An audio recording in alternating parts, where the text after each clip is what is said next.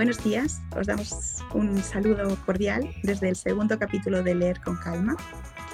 El día de hoy vamos a desarrollar el libro Dios no es todopoderoso, un libro escrito por el doctor eh, Alfonso Correa del Río. Eh, Alfonso es un psiquiatra infantil y, de adolescentes y se autodefine como un católico creyente eh, practicante. Eh, para este análisis tenemos hoy junto a nosotros a Denis, Denis Echegaray. Hola, buenos días. Hola. Y nada, comenzamos. Genial. Pues sí, eh, de, de, Alfonso tuve la oportunidad de participar en, la, en el lanzamiento de este libro y algo que me llamó mucho la atención fue cuando, cuando inició, es que, de hecho, en la parte, en la primera hoja, de esto, él se describe, ¿no? Y, y, me llama la atención que una persona se describa con luces y sombras. Eh, dice, yo no quiero entregar un único mensaje, quiero entregar un punto de vista más sobre una verdad que he estado profundizando en, gran parte de su vida, ¿no? Él dice cómo esta visión de Dios eh, todopoderoso, de eh, ideal, ¿no? Eh, hace perder esa conexión con los detalles, con las pequeñas esencias, con una rama seca, con lo marginal, con lo desechado. Entonces, dice, en el momento en que yo me acerco a esa realidad, me acerco a conectarme con eso que mucha gente incluso desprecia y, lo veo profundamente, encuentro que hay un punto de vista más de Dios que había pasado por alto. Y en la medida que más avanza, eh, siente este impulso, este tono de transmitirlo a través de este libro. Y este, así empieza, ¿no? Así empieza como de, de, una visión de Dios tan arriba, tan inalcanzable, tan potente, te lo acerca y te lo aterriza para que tú lo puedas trabajar día a día. De hecho, Denis, eh, justamente eh, en el libro eh, hay breve texto en donde conecta y, y, comenta acerca del poder, de este concepto que, que de acuerdo al punto de vista que expone Alfonso nos separa del verdadero sentido y significado de lo que es Dios, o podríamos sentir que es Dios. Y, justamente es por esto que él escogió este título, que es un título que, no deja indiferente a nadie.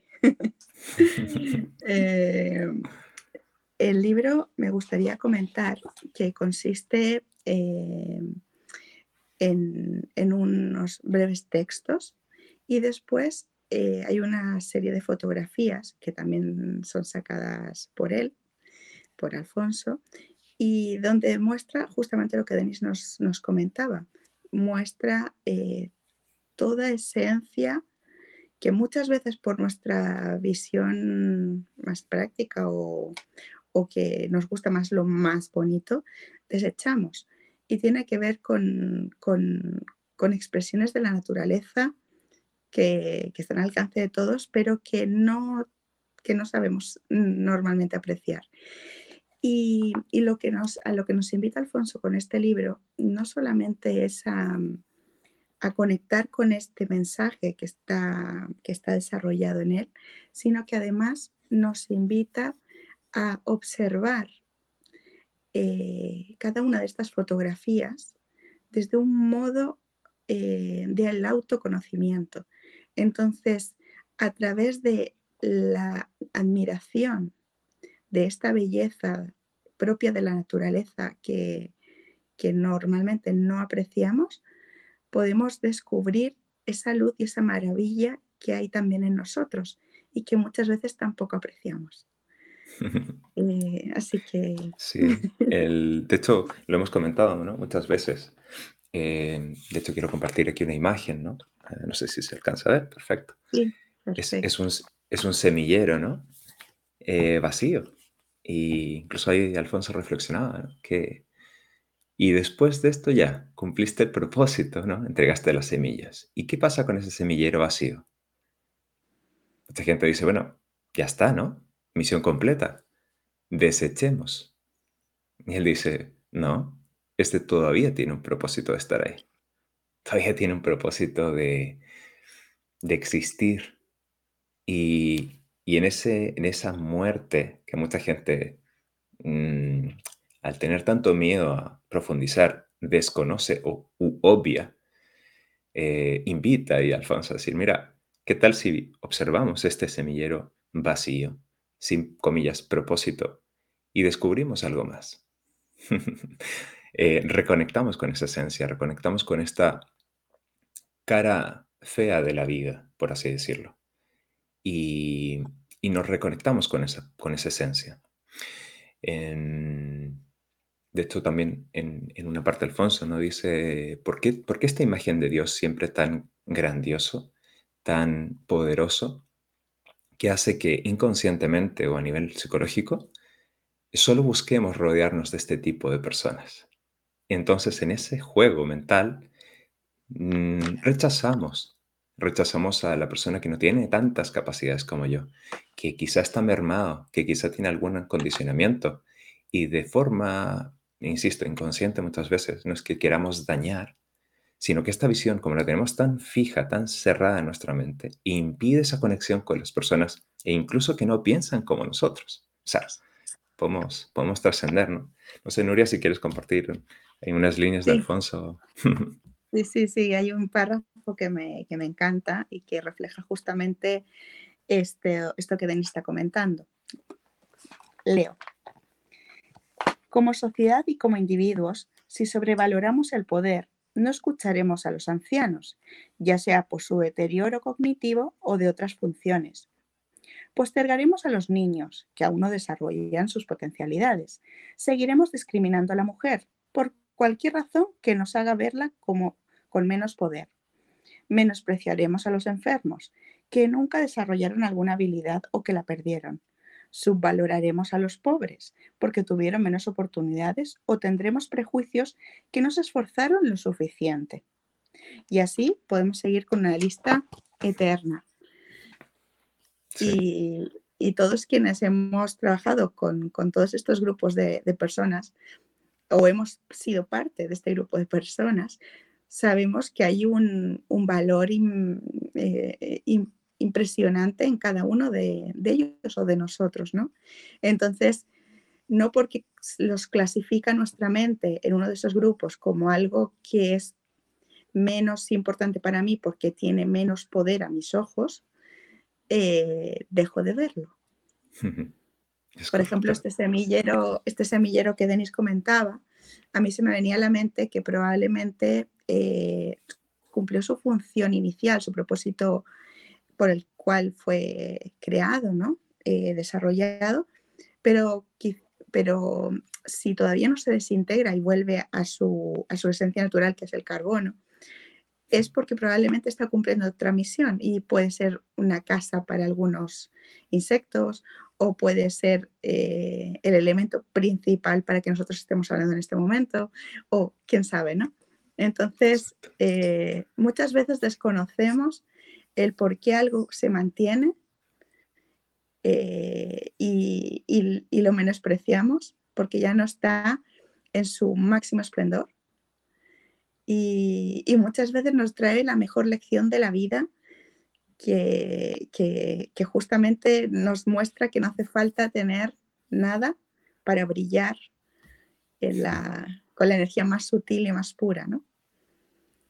No hay, yo creo que no hay ni una persona en este mundo que cuando hay un ser brillando no quiera estar al lado de él. Es, como un imán, un atractivo que no se mide por ni por lo que tiene, ni por lo que habla, ni por lo que enseña.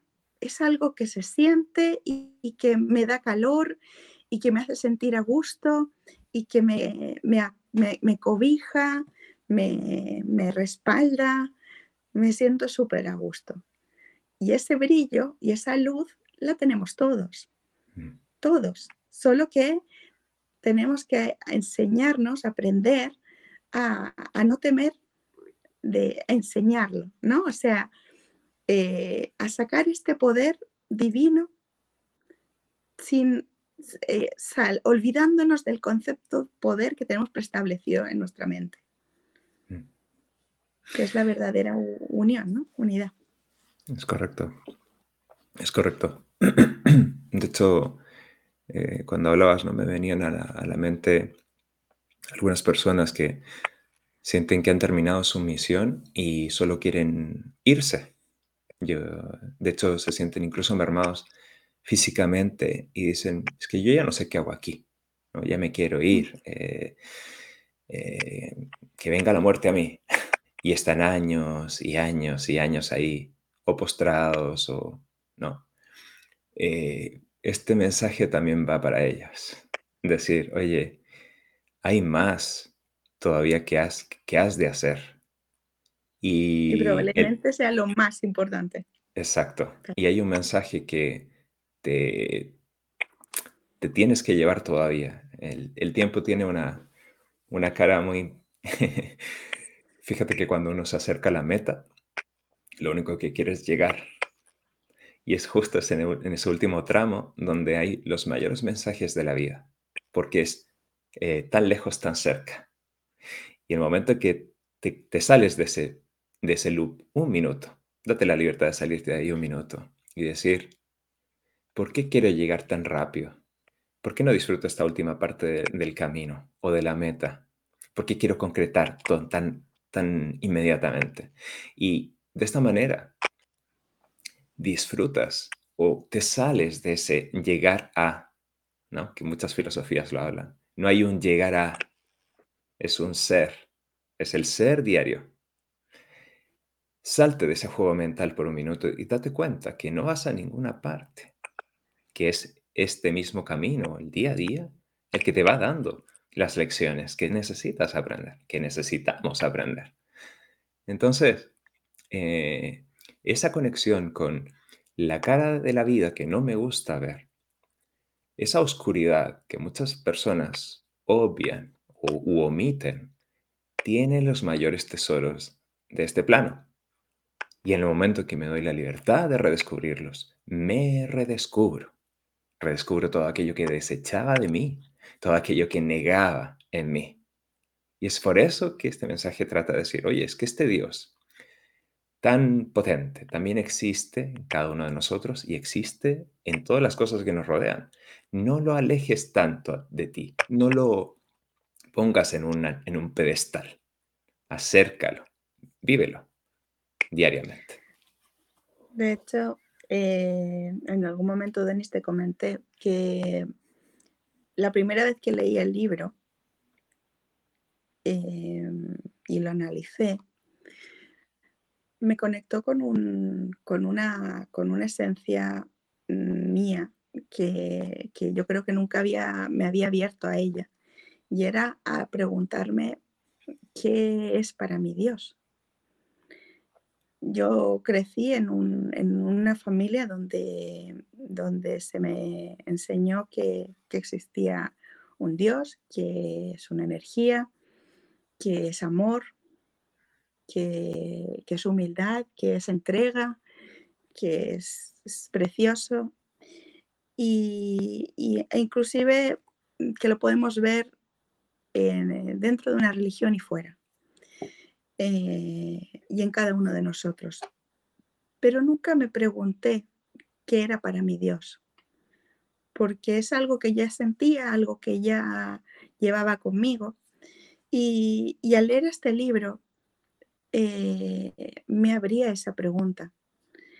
Leí entre líneas todo lo que dice y, es la primera vez que conecto con una esencia eh, sin miedo, con una esencia sin ese exceso de respeto y sin esa lejanía, sin ese pedestal. Y, logré, logré hablar con Dios, logré establecer una relación de amistad, de compañerismo, de, partner, eh, con, el que, con el que puedo comunicarme eh, cuando estoy bien y cuando estoy mal, no solamente para pedir, sino para agradecer, sino para contarle cosas, sino reflexiones. Y empecé a vivir una experiencia con una sensación conmigo eh, súper placentera, muy, muy, pro, muy personal, pero a la vez eh, que se puede extrapolar a cualquiera, ¿no? Entonces, no me, no me autodefine, no me, no me individualiza, sino que todo lo contrario, como que me hace sentir que soy parte de un todo y que soy igual y muy diferente a todo el mundo. Eh, así que yo este libro le debo mucho, mucho por solamente hacerme reflexionar acerca de algo tan precioso y tan valioso que, que muchas veces omitimos, como un semillero. sí, sí. Alfonso invita a esto, ¿no? a reflexionar sobre nuestra idea de lo que es un poder, o nuestra idea incluso de lo que es un Dios. Y a las personas que les he comentado este libro, dicen, muchas de ellas, ¿no? Dicen, esto no. A ver, para mí Dios es todopoderoso. Y yo digo, perfecto, no, sí está muy bien. Pero, ¿no quieres leer la contraportada? No. Esa negación ante lo nuevo, lo desconocido, cuando ponen en duda sus propias creencias, sus propios, incluso hasta dogmas, que como ahí decía Nuria, ¿no? Se han adquirido por que mi familia creía así, porque he nacido en esa cultura, por lo que sea. Eh, es, es, es importante, es interesante más bien diría yo, que cuando uno se abre a esa posibilidad, eh, Alfonso habla mucho del vaciamiento, ¿no? En el momento en que yo me vacío, doy la posibilidad de que la vida realmente me diga un poco más de lo que es. Cuando yo me vacío, vacío mi mente, ya me abro esa posibilidad de que Dios quizá la imagen fija que tengo en mi mente no solo sea eso, sino que pueda ser un poco más. Entonces dejo que el libro me empiece a hablar, dejo que este poder o esta ilusión del poder de, tener para ser, de paso al ser, de paso al ser, de paso a eh, minimizar las etiquetas, de paso a minimizar las definiciones entonces empieza esto a ser más dinámico de lo que en un momento pensé. Se supone que la vida es un movimiento constante, es un, movimiento constante. No es nuestra intención de definirlo todo, de tenerlo tan rígido en nuestra mente, que nos impide abrirnos a esa posibilidad. Y eso en general es miedo. Yo el primero, he tenido mucho miedo a soltar muchas cosas, pero te aseguro que la medida que te das la libertad de soltar un principio, una definición, una creencia, el mundo empieza a ser más amplio. El mundo empieza a hablarte de otras cosas. Y te mueve, claro que te moverá, pero deja que te lleve. deja que te lleve y te guíe y te enseñe. ¿Cuántas veces eh, yo misma eh, tenía vergüenza de, nombrar la palabra Dios, porque no quería que se me encasillara con, una persona religiosa ni con una persona que, que puede mirar en menos a otros, o sea, eh, eh, creencias que no tengo idea de dónde saqué en algún momento de la vida, pero que claramente no me definen. Entonces, eh, a medida que fui redefiniéndome y, trabajando justamente en, el, en este autoconocimiento que tiene que ver con conocer lo que conozco y desconocer lo que ya conozco, no una vez, sino muchas veces. Y romper esta base sólida que te sostiene y que tanto aprecias y, quedar en el vacío tantas veces, cuando vas haciendo eso, te vas dando cuenta que, que vas como rompiendo capas y capas tuyas y cada vez es mejor, cada vez eres más liviano, cada vez eres más, más comprensivo, más abierto. Eh, ya nada es tan blanco ni nada es tan negro eh, puedes conversar de todo sin tener una sensación de, que, de que por conversar de algo te define en ese algo, sin ese, sin ese miedo, ¿no? Y, eso te va empezando a, hacer, hacer que, eh, sentir que eres libre de verdad. Mm, me acuerdo cuando yo era adolescente, añoraba la libertad, no sé de qué, pero la libertad. Y, quería ser, eh, viajar por el mundo, ser independiente, eh, expandir mis alas con todo. Hoy tengo 43 años y me vi hablando lo mismo hace unos meses o un par de años. Y dices, que no, que no lo has hecho, sí, pero nunca es suficiente. Entonces empiezas a darte cuenta que quizás no es eso lo que buscas, no que añoras, no es esa, esa, esa, esa, cantidad de viajes que tengas y, sellos en un pasaporte, ni, ni las fotos que subas en tus redes sociales diciendo he estado aquí o he estado allí, sino que tiene que ver con algo más profundo y que, y que te atrevas justamente a, descubrir de ti. Em, y puede ser admirando un elemento de la naturaleza que, yo creo que es, una, que es la máxima demostración de, de la sabiduría divina, porque no podemos negar que alguien lo creó.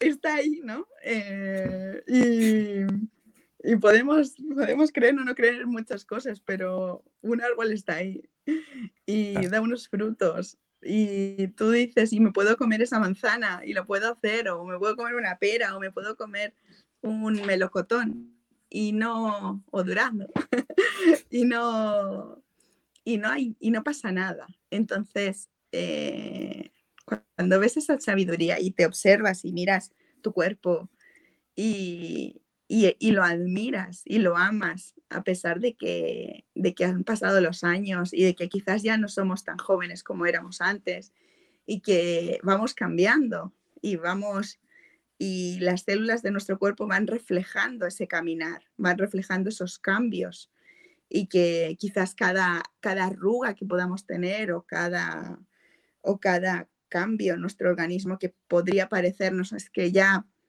ya no soy como antes, no, no, es que ahora es mil veces mejor porque tienes experiencia en vida que ayer no tenías. Yo ya, gracias a esas experiencias, has aprendido muchísimo y, así va a seguir siendo.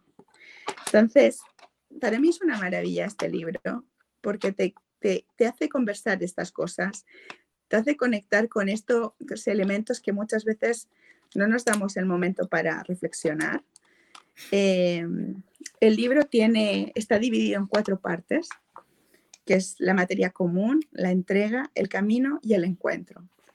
Y, justamente es esto, el reflejo de, que cuando te dejas llevar, te empiezas a encontrar contigo, de verdad. Sí, bueno, muchas gracias por todo lo compartido. eh, Creo que Alfonso invita a eso, a, como redescubrirte, volver a volver a mirarte, volver a mirarte, volver a decir, esta parte de mí también existe. Esto que yo acepto en mí, lo acepto afuera.